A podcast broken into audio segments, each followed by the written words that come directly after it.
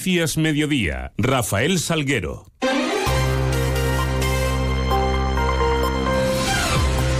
Muy buenas tardes, eh, son las 2 menos 10 y 10 eh, son los minutos eh, que tenemos por delante para contarles qué es noticia en Extremadura a esta hora y en este miércoles 10 de enero, donde lo primero que hacemos es echar un vistazo a esos cielos que nos acompañan. Lo hacemos con la ayuda de la Agencia Estatal de Meteorología. Luce Peda, buenas tardes. Buenas tardes. Sigue el frío en Extremadura. Se recuperarán las temperaturas durante el fin de semana. Hoy suben un poco, pero aún así la máxima de 12 grados en Cáceres, 14 grados en Mérida y Badajoz. El cielo nuboso no se descarta alguna precipitación muy débil y ocasional en el norte. En el resto, solo nubes. La cota de nieve bajará hasta los 1000 metros. El viento será flojo del oeste. Mañana el viento del oeste girará nordeste. Mañana con más claro, solo intervalos de nubes, tendiendo a cielo poco nuboso. No se descarta alguna nevada débil en el norte montañoso.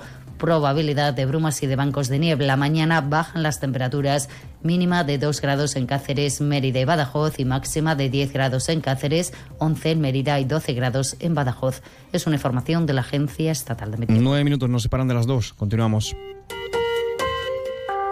Y desde este mediodía es obligatorio el uso de mascarillas en los centros sanitarios de todo el país. El Ministerio de Sanidad enviaba esta mañana una orden notificada a las comunidades por las que aquellas que aún no lo hubieran hecho, entre ellas Extremadura, deberían hacer obligatorio ese uso de mascarillas en todos los centros sanitarios. Una orden que entrará en vigor una vez recibida por parte de las autonomías sin necesidad de la publicación en el BOE. Mónica García es la ministra de Sanidad, lo refería así en espejo público. Es que hay que dar cobertura legal a aquellas comunidades, por cierto, algunas del PP, que ya han puesto, ya han puesto la mascarilla en centros sanitarios. Un dato al respecto, hasta, hasta un 76% ha subido la demanda de mascarillas en farmacias la primera semana de enero respecto a ese periodo del año pasado, debido sobre todo a ese repunte de la gripe y otros virus respiratorios o esta medida implantada desde este mediodía por el Ministerio de Sanidad. Sobre la situación, además informarles que la primera temporada de vacunación desarrollada tras el fin de la pandemia eh, trae de momento en Extremadura un descenso acusado en la cobertura frente a la COVID, 12 puntos menos para mayores de 60 años, también bajada algo menos en la de la gripe, donde la tasa ronda el 71%, pero es un 5% menos que durante la última eh, vacunación. En este sentido, el eh, secretario general, el director gerente del Servicio Extremeño de Salud, del SES, anunciaba la apertura de centros de salud por la tarde para tal fin, a los que podrá acudirse además sin cita desde mañana jueves y hasta el viernes día 19. Jesús Viles, le escuchamos.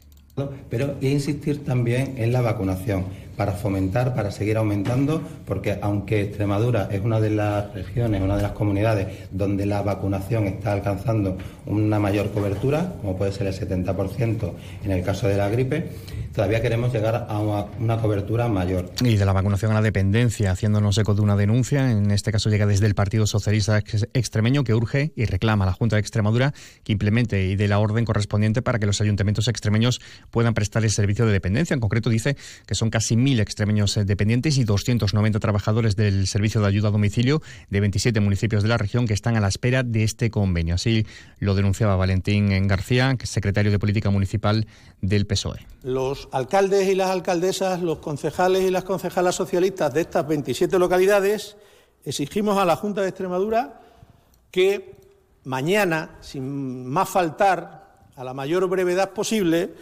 reciban los alcaldes y las alcaldesas una resolución de la, de la Consejería de Salud y Servicios Sociales con el compromiso claro de financiación en firme de este servicio.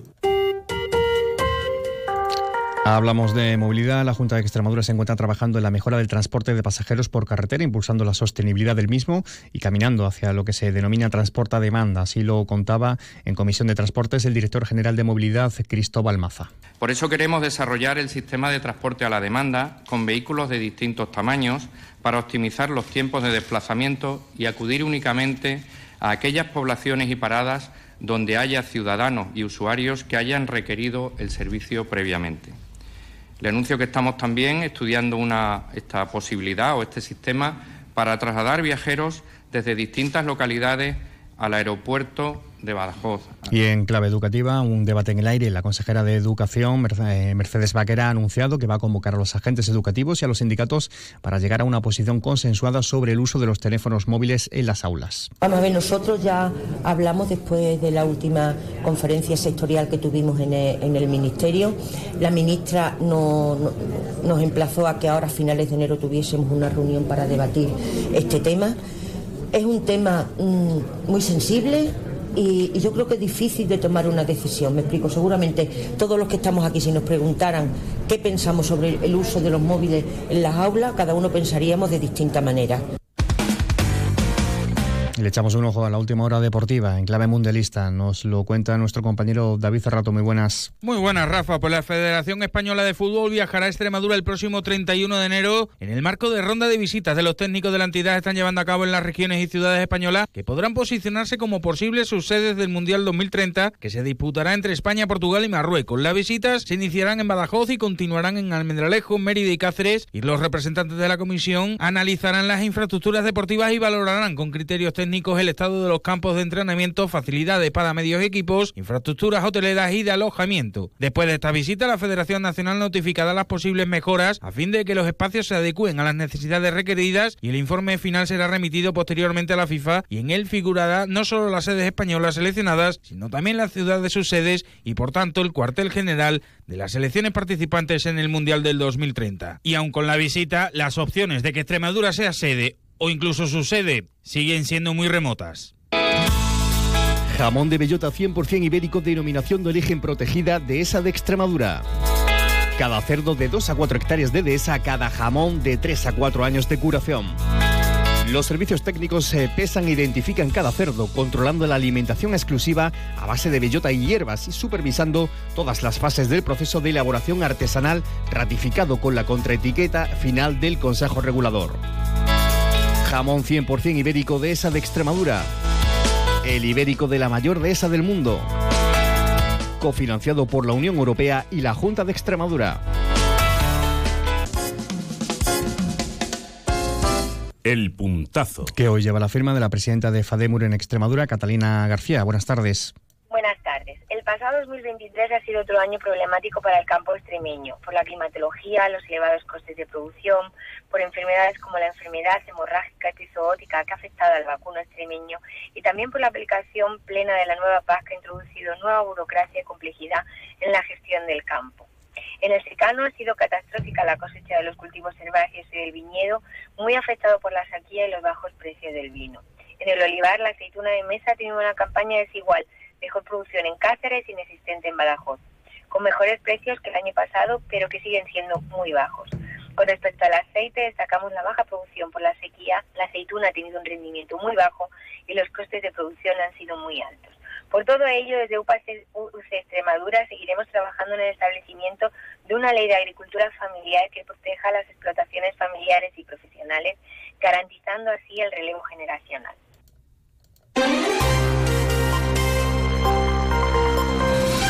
Y de forma más breve, les contamos que la nómina mensual de las pensiones de la Seguridad Social alcanzó los 238 millones a fecha 1 de enero de este 2024 en Extremadura, fecha en la que el número de pensionistas en vigor es de 236.714. Según datos publicados por el Instituto de Estadística de Extremadura, el importe medio total de pensiones fue de 1.006 euros mensuales y el 66,8% de los pensionistas percibió una cantidad de 1.000 euros o menos también que este mediodía la localidad pacense de Pueblo de Alcocer entregaba los premios Gigante Extremeño y lo hacían a la presidenta de la Junta de Extremadura, María Guardiola, por ser la primera mujer en presidir la región, y al director del Museo del Gigante Extremeño y cineasta natural de la localidad, Pablo Ruiz.